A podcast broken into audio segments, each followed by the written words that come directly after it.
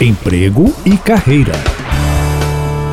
Jaqueline Rezende, qual a melhor estratégia para crescer numa empresa? Ajuda a turma aí, bom dia para você.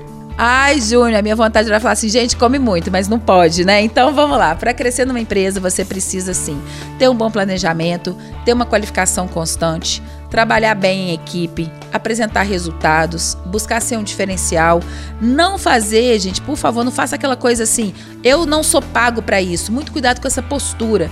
Não é para você carregar tudo nas suas costas, mas tenha consciência de que se você quiser um crescimento na carreira, você tem que fazer por onde e não se acomode, porque as coisas podem mudar e tudo que a gente pensava ser eterno pode mudar do dia para noite e a gente tem que se readaptar. E aí fica a dica, se você tem uma boa história, você é a pessoa que fica e é respeitada. Bacana demais. Jaque, o pessoal te encontra lá no seu Instagram? Sim, no Instagram da Jaque Rezende. Tiro todas as dúvidas. Um beijo.